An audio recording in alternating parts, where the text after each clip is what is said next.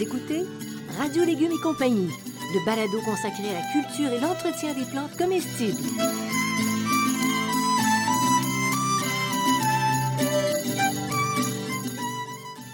Laitue, Basilic, plantation, poivron, bleuets, pollinisation, haricots, arrosage, fraises, insectes ravageurs et maladies, concombres, fertilisation. Radio Légumes et compagnie, le balado qui vous dit tout pour cultiver et entretenir simplement les plantes comestibles de façon naturelle.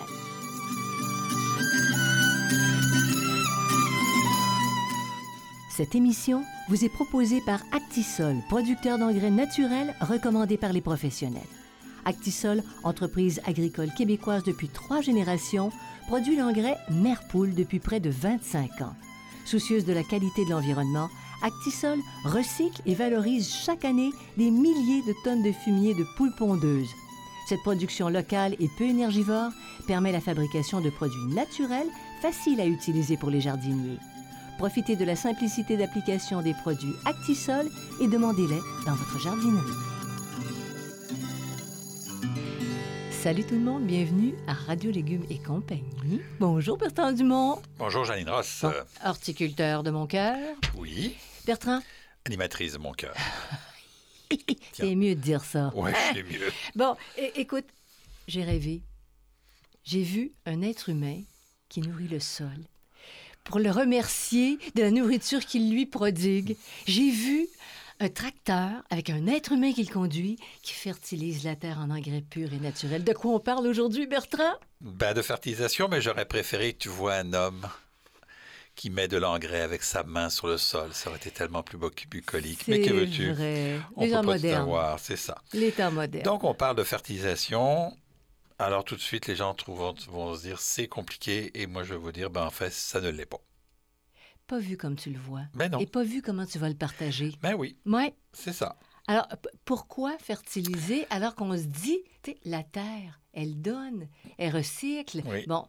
Parce que dans la nature, ben, la fertilisation, elle est naturelle. Tout simplement, si bon, ben, si on prend une forêt ou même un, un champ, à la fin de l'été, les plantes vont mourir. Elles vont donc euh, se décomposer sur le sol, puis elles vont fournir la matière organique, puis les minéraux nécessaires pour la plante. Euh, quand on arrive au potager, dans une production de légumes, ben, c'est un procédé qui est non naturel. Donc, ça, ça c'est pas naturel du tout. Donc, on doit compenser les prélèvements qu'on fait. C'est que quand on récolte un légume, si on laissait le légume pourrir sur place, ben là, on n'aurait pas besoin de faire de fertilisation. Mais comme on récolte le légume, on, on sort des nutriments, puisque c'est ça qu'on veut manger. Donc, il faut compenser ces nutriments-là. C'est ça le principe de la fertilisation. Quelle belle conception des choses. C'est simple. C'est simple. C'est très simple. simple. Alors, mais, on va quand même te faire travailler, Un même si c'est simple, la différence entre, on entend parler d'amendement et de fertilisation. Alors, c'est deux choses. euh, C'était longtemps la même chose. Pendant des siècles, ça a été la même chose. Et puis, au moment où tu arrivé à ce qu'on appelle l'agriculture moderne, à peu près là, avant la- avec la fin de la guerre euh, de 14-18, puis dans les années 20-30, là, on a eu, d'un côté, on avait les amendements. Les amendements qui modifiaient les propriétés physiques, chimiques et biologiques du sol. OK? Ça, ça avait vraiment un effet sur euh, la structure, la texture et ainsi de suite. Et de l'autre côté, on avait les engrais, qui étaient un apport de produits chimiques qui modifiaient à la fois les propriétés chimiques et biologiques du sol, malheureusement de manière à la fois positive pour la plante, mais négative pour le sol. C'est ça. Mais il est là le problème. Il est là le problème. OK? Ouais. Et aujourd'hui, avec l'arrivée des produits naturels, des engrais naturels, ben là, la, la- la différence entre l'amendement et la fertilisation est un petit peu différente. Là. Parce qu'on a ce quelquefois des choses qu'on appelle des engrais, mais qui vont avoir de la matière organique, donc qui vont avoir un effet d'amendement sur le sol. C'est beaucoup plus proche Donc de ce on que, la, na- revient, oui c'est ça, plus proche, et on revient à ce qui se faisait avant. Ce que la nature fait. Oui, ce que la ce nature que, fait les, ce, finalement. que, ce que les gens ont fait jusqu'à la Première Grande Guerre mondiale c'est ça, et qui se tenaient. c'est ça. Quels produits on utilise pour amender ou fertiliser? Alors, vraiment, les amendements, là, c'est la chaux, le gypse, le cendre de bois, la mousse de tourbe et le sable. Le sable, on l'utilise très, très rarement. Là, je le- Oui. l'indique euh, pour le général. Ben, pour, pour- pour- par exemple, la, la culture de la pomme de terre. Oui, mais amender avec du sable, c'est compliqué. C'est- OK, très parfait. compliqué. Fertiliser, ben, on fertilise avec des engrais de synthèse. Yeah! Mais comment ça? Ben, c'est comme ça qu'on fertilise, parce que c'est que dans, la- dans le principe de l'agriculture moderne, le sol n'est qu'un élément pour soutenir la plante et donc on va nourrir la plante. On va y revenir sur ce concept-là. Donc, agriculture moderne, Moderne, quand tu me parles ça. de synthèse ici. Je te parle pas d'agriculture actuelle. Non, ce qu'on parfait. appelle moderne. Donc, amender, fertiliser, ben là, c'est le compost, le fumier composté et les engrais naturels. Il faut nourrir le sol ou la plante. Alors voilà, c'est ce que je disais il y a deux minutes. Là, la donc, clé. dans la fertilisation moderne, ok, ce qu'on appelle l'agriculture moderne, l'agriculture qui, euh, l'agroagriculture, on nourrit la plante. Le sol sert de support et on va nourrir la plante. Mais entre parenthèses, Bertrand, il y a des gros dommages au sol. C'est ça. Les terres ne- finissent par ne plus produire parce que la terre doit être vivante pour donner du vivant. Ben, c'est ça, c'est- OK. c'est ça aujourd'hui. Donc, la fertilisation ancienne et actuelle, donc la vieille et la, la moderne, on veut nourrir le sol. OK? Donc, on- ce qu'on veut, c'est qu'un sol en santé qui nourrit mieux la plante. OK? À, à- à court terme, on va avoir plus de rendement avec la fertilisation moderne, mais à long terme, on va avoir plus de rendement avec une, fertilisa- une- une- une fertilisation, un amendement du sol et des plantes. Donc, c'est que c'est sur le court terme, de long terme, on commence à changer la fertilisation parce qu'avant, on avait beaucoup de court terme où on reproduisait beaucoup, beaucoup rapidement.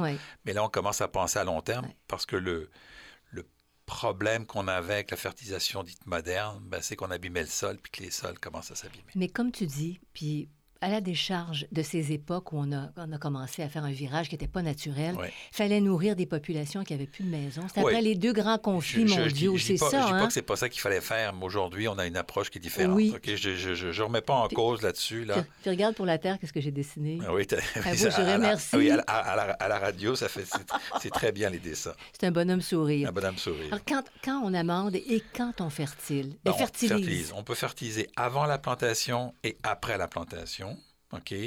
Et la, la fertilisation, elle est particulièrement importante dans la culture en pot. On va y revenir tout à l'heure, là. Mais c'est très, très important la fertilisation dans la culture en pot. Et idéalement, on utilise des produits certifiés biologiques, là. Donc, euh, des produits naturels certifiés biologiques, c'est les, les meilleurs produits qu'on peut avoir. Tout le temps, tout le temps. Oui. Surtout chez nous, quand on a un total contrôle. Absolument. Oui. Alors, toutes les plantes ont besoin, euh, pas nécessairement de même amendement et de Non. même Non, fertilisation. il y a des là. plantes, on, va- on a trois grands groupes. On a les plantes gourmandes, les plantes moyennement gourmandes, puis les plantes peu gourmandes. Donc, on parle de gourmandise végétale. Oui, on parle de gourmandise, donc des plantes qui vont demander euh, beaucoup d'amendements fertilisation, là, puisqu'on sait maintenant que c'est un peu mélangé. Donc, on parle dans les plantes gourmandes, l'aubergine, le basilic vert, le brocoli, les céleris, les cerises de terre, les choux, les concombres, les courgettes, les épinards, le maïs, melon pastèque, poivron, piment, tomate. Tout ça, c'est des plantes qui vont demander beaucoup de fertilisation, qui sont gourmandes. Elles, veulent manger. Tu vas nous expliquer ça tantôt. Oui. Comment on les nourrit? Oui, les plantes moyennement gourmandes, bêta-carpe, betterave, chicorée, chou de Bruxelles, chou-fleur, chou frisé, chou rave, laitue mesclun et poireaux. OK? Puis les plantes qui sont peu gourmandes, ail, échalote, carottes, ciboulette, fèves et gourganes, haricots, à peu près tous les haricots, navets, rutabaga, panais, les petits pois, les pois, les mange-tout, les radis et les radis noirs. Pourquoi on fait cette différence-là? C'est que si vous donnez beaucoup de nourriture à un haricot, par exemple, Et, ben, vous allez avoir beaucoup de feuillage, mais très peu de haricots. et c'est pas le but. Et si vous donnez pas de- d'engrais à, mettons, euh, du poivron, vous allez avoir pas beaucoup de feuillage et pas beaucoup de poivron. Hum. Parce que la plante, elle, elle- elle aime manger. Bon Donc, exemple. il y, a des, il y a des gourmands, des moyennement gourmands, puis des peu gourmands. Puis dans la fertilisation, il faut en tenir compte. Bertrand, là, je ne parle pas de, de PKP. On parle Non. maintenant de NPK. Oui, ne parlons pas. NPK. NPK. Alors, Qu'est-ce que c'est? Qu'est-ce que, qu'est-ce que le NPK? C'est les trois grands éléments. Le N, c'est pour l'azote. Faut savoir euh, globalement que ça développe les feuilles et les tiges. Donc, plus on va avoir d'azote dans un engrais, plus on va avoir de, de plus, plus, plus on va avoir de feuilles et de tiges. OK? Le P, c'est pour le phosphore. Ça, c'est la formation et le mûrissement des fruits et dans une moindre mesure les racines. Et K, c'est le potassium, c'est qui permet d'emmagasiner des réserves énergétiques dans les racines et c'est aussi bon pour les fruits.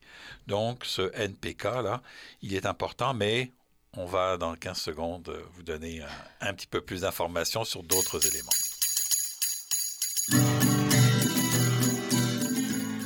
Vous écoutez Radio Légumes et compagnie, le balado consacré à la culture et l'entretien des plantes comestibles.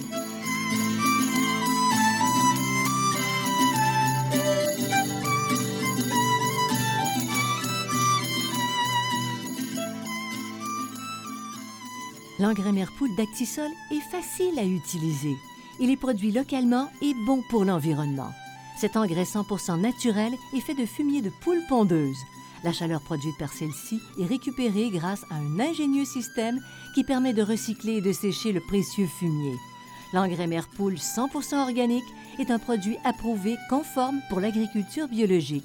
Pour votre potager, exigez l'engrais Merpoule d'Actisol, une entreprise locale qui accompagne les jardiniers amateurs d'ici dans leur quête d'un environnement plus beau et surtout plus sain.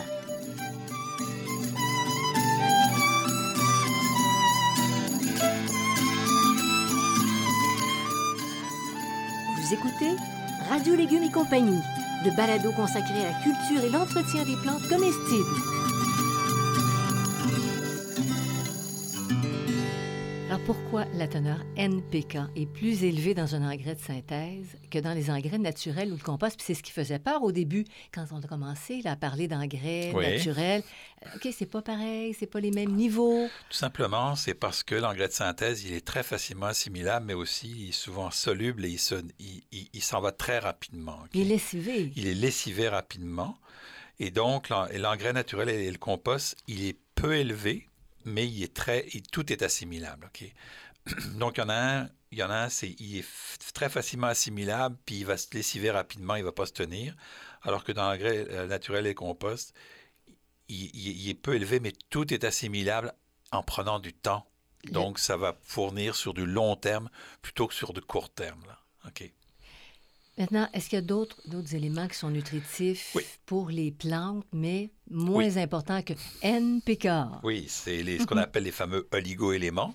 Les, les micro-éléments, il y a toutes sortes de noms qu'on leur donne. Donc, le calcium, le magnésium, le fer, le soufre, le cuivre, il y en a plein, là. OK? Puis c'est très bon pour nous. C'est très bon pour nous parce oui. qu'on en a besoin, nous aussi. Donc, ils sont en petite quantité, c'est pour ça qu'on les appelle oligo, petites, mais importants parce qu'ils permettent l'assimilation des éléments principaux. C'est-à-dire que si on a une- par exemple une carence en calcium, ben, ça peut empêcher d'autres éléments du NPK d'être absorbés. Donc, ça, ça, prend, ça prend de tout, ça prend de la diversité, hein, c'est comme dans tout.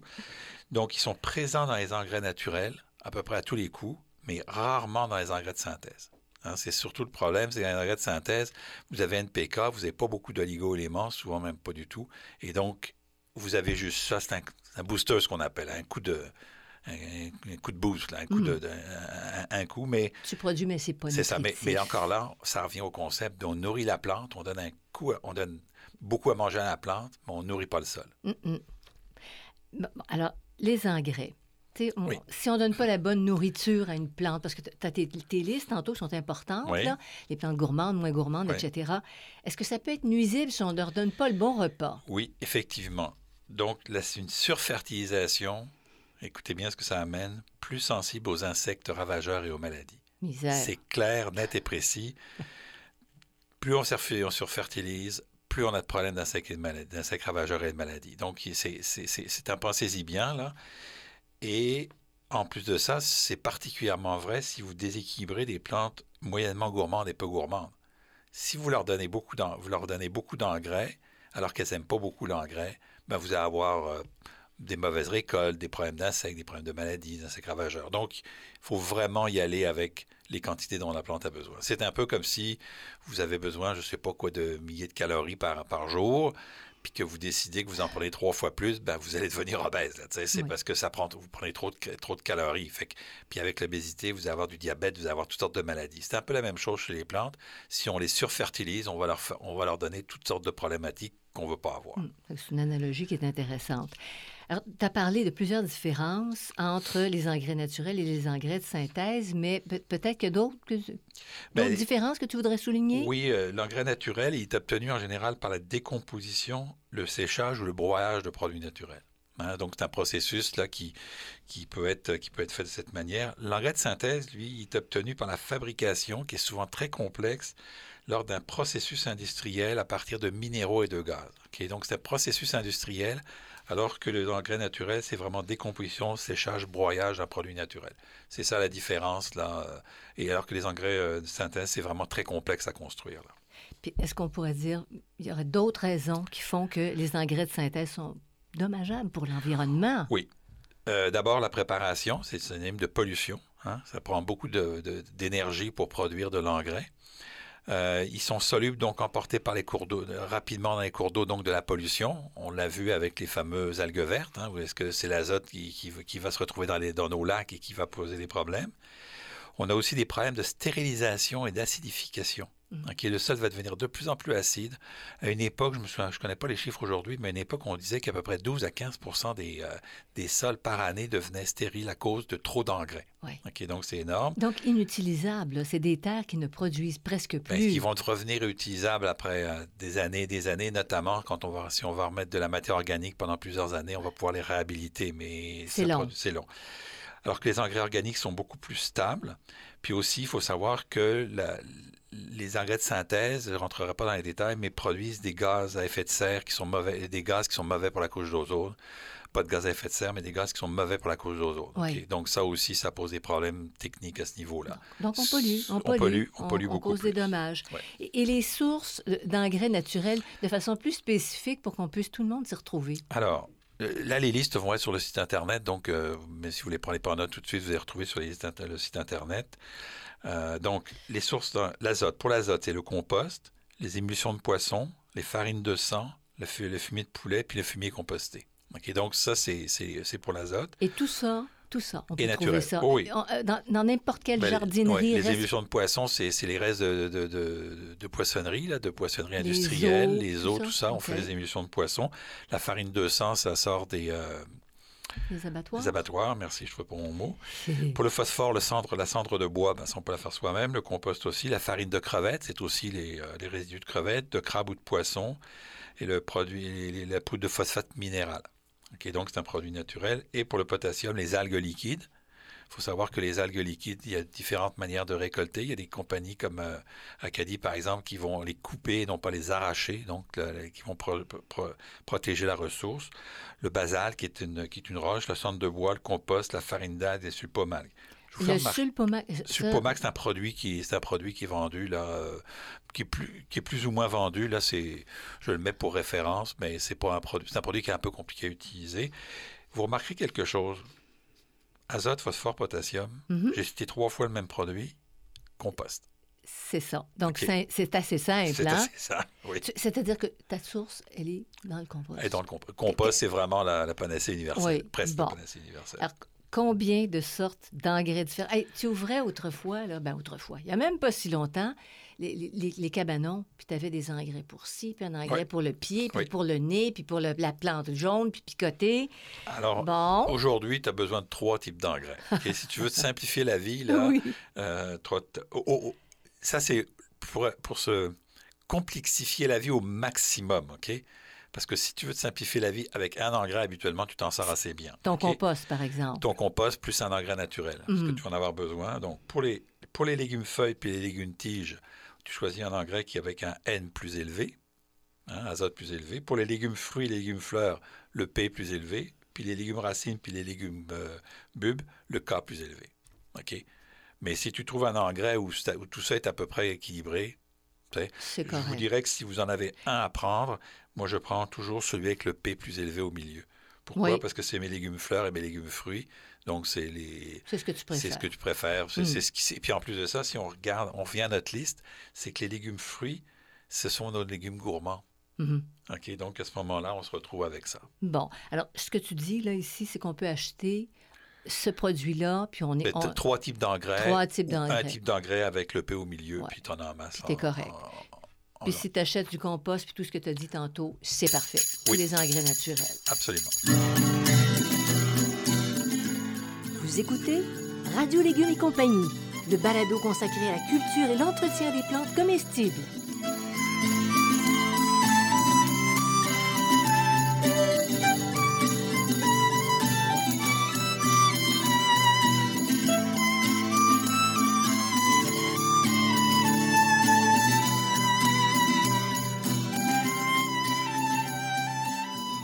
Potager urbain facile et naturel, potager en pot, le jardin fruitier facile et naturel et potager productif. Retrouvez les livres de Bertrand Dumont en format papier en librairie et sous forme numérique sur le web.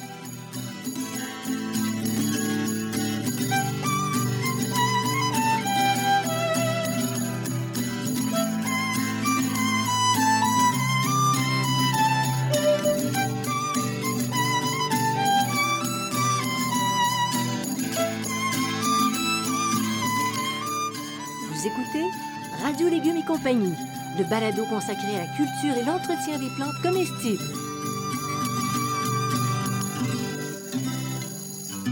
Bertrand, comment on fertilise un potager en pleine terre? Alors, en pleine terre, on apporte du compost, du fumier composté ou de l'engrais granulaire à la plantation. OK? Mais donc, euh, puis compost, fumier composté, là, c'est pas mal la même chose. Moi, je fais pas une grosse différence, Mm. là. Euh, je m'énerve pas avec ça, là. C'est- la base de compost qu'on utilise, là. Euh, donc, on va faire un- ça à la plantation. On rappelle qu'on utilise, on retourne plus la terre, donc on utilise ou notre grenillette ou notre euh, griffe de jardinage. Tu travailles toujours en surface. En surface, OK, ça, ça ne change pas. Euh, donc, on va ajouter de l'engrais naturel au cours de la saison. Et cette- les quantités d'engrais naturels qu'on va apporter, ben, elles vont être par rapport à le besoin de la plante. On va en apporter en général trois fois dans la saison pour une plante gourmande. On va en apporter deux fois dans la saison pour une plante moyennement gourmande. Puis on va en apporter une à zéro fois Mhm. pour les plantes, euh, les plantes peu gourmandes. Et l'apport de compost, de fumier puis de- d'engrais granulaires se fait aussi, au début de saison, se fait aussi en conséquence du niveau de gourmandise des plantes. Et on, reco- et on va toujours suivre les recommandations du fabricant, c'est très, c'est très important. Parce que si on ne suit pas les recommandations du fabricant, on arrive avec de la surfertilisation, surfertilisation, plus d'engrais ravageurs et plus de maladies. Fils d'insectes, c'est ça. Maintenant, pour ceux qui font des potagers en pot, puis il y en a de plus en plus, on fertilise comment? Alors, il faut comprendre que dans un potager en pot, les quantités de terreau sont plus limitées. OK, donc on a les- la- la plante, une fois qu'elle a pris tout le terreau, tout ce qu'il y avait dans le terreau, elle ne peut pas en sortir. Alors qu'une plante dans un potager, elle peut aller se promener un peu plus.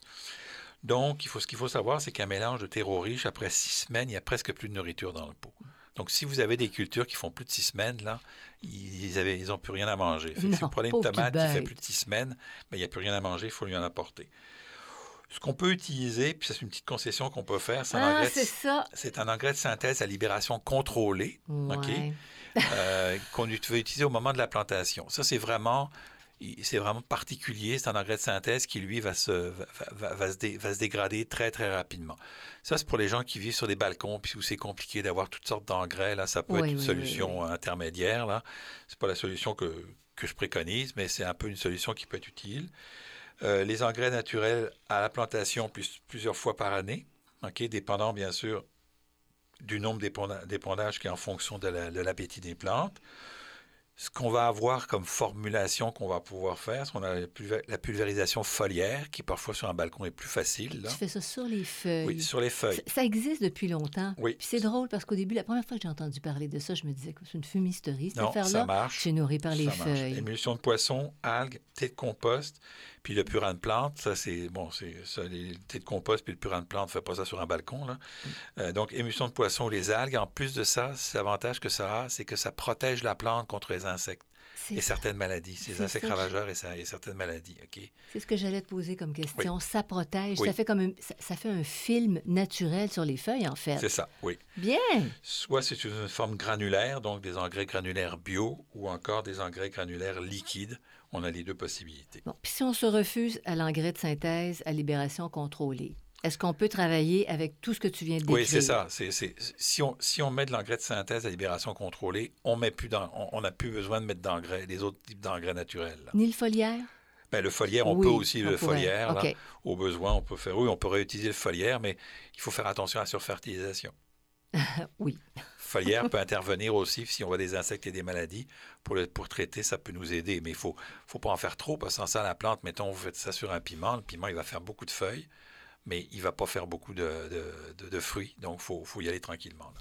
Parfait. Maintenant, si on parlait des arbustes fruitiers puis des fines herbes vivaces. Fines herbes vivaces, il y en a qui restent avec nous des années. Des années de temps. Alors, on les on fertilise, il faut fertiliser tout Et ça. encore là, selon l'appétit des plantes, et chez, les, Mhm. fer- chez les, vivaces, il faut faire très attention. Par exemple, un romarin n'a presque pas besoin d'engrais. Mm, mm. Si vous en mettez trop, il va mourir. Ça va- pas aller jusque-là. Oui. Donc, euh, on, on- regarde l'appétit. Euh, en général, pour euh, les arbustes fruitiers et puis les fines herbes, puis les arbres fruitiers, c'est un apport annuel de compost ou de- d'engrais naturels. C'est en général très, très suffisant. Et puis, si les plantes sont gourmandes, ben, on va faire un deuxième apport d'engrais naturels pendant la saison. OK. Alors, tu dirais quoi comme gourmande là, pour les, les arbustes fruitiers? Ben, les arbustes fruitiers, là, je ne les ai pas en tête par cœur, là, mais euh, les, dans les arbustes fruitiers, tu as, mettons, les, les fraises, les, les, les cassis, ça n'en demande pas beaucoup. euh, Il y en a pas beaucoup. Les, je te dirais que c'est plutôt, euh, c'est plutôt dans, dans, dans les, euh, les plantes, euh, les, fines herbes, les fines herbes non plus, parce que le romarin s'en prend pas beaucoup. euh, les fines herbes annuelles, c'est autre chose. Les basiliques et tout ça, ça en Ça, prend ça plus. Mais euh, les sarriette. Donc, c'est vraiment, là, c'est vraiment dans, dans, dans, les- gourmandes. Il n'y en a pas beaucoup, beaucoup de gourmandes. Là, c'est à vérifier. Là. Donc, un apport Oui. Serait suffisant. Un apport en général, c'est suffisant. Mais si vous avez. Là, je donne, je donne ça général parce que si vous avez quelques fines herbes vivaces qui demandent un peu plus ou qui, qui vous voyez qui sont un peu plus, euh, un peu plus de difficulté, vous pouvez rajouter un une deuxième fois, mais pas plus que ça. Bertrand, merci beaucoup. Moi, je trouvais ça très intéressant parce qu'effectivement, quand on parle de fertilisation, on dit Oh boy, c'est aride. Ouais. Bleh. Mais non, Mais non, c'est fertile. c'est fertile. C'est fertile. Alors, c'est tout pour ce, ce balado. On vous invite à, à nous suivre. Vous allez sur radiolégumes.com, vous vous inscrivez à l'infolettre. Vous n'hésitez pas à consulter notre banque de balado parce que là, on commence à en Oui. avoir une bonne. Je voudrais remercier Bertrand Actisol, Oui. hein, Actisol qui nous supporte, Xavier Gervais-Dumont pour la musique et l'autre, Charles Gervais-Dumont pour la technique. Au revoir Je- tout le monde. attends, avant, avant, je voudrais vous rappeler que c'est 7 jours sur 7, 24 heures sur 24, 365 Un jours balado. par année, le balado. Et pour les gens qui veulent avoir l'information, je rappelle que sur le site internet, OK, radiolégumes.com, vous avez aussi, c'est pas la transcription de l'émission, mais un texte qui reprend toutes les informations de l'émission. Donc vous l'avez aussi sous forme de texte et vous pouvez donc le, le lire si vous préférez le lire que l'écouter. Donc, si on est déprimé, en pleine nuit, on fait de l'insomnie, on écoute Radio Légumes et compagnie. Ça fait du bien. Merci, Bertrand. Salut tout le monde. Portez-vous bien. Merci, à bientôt.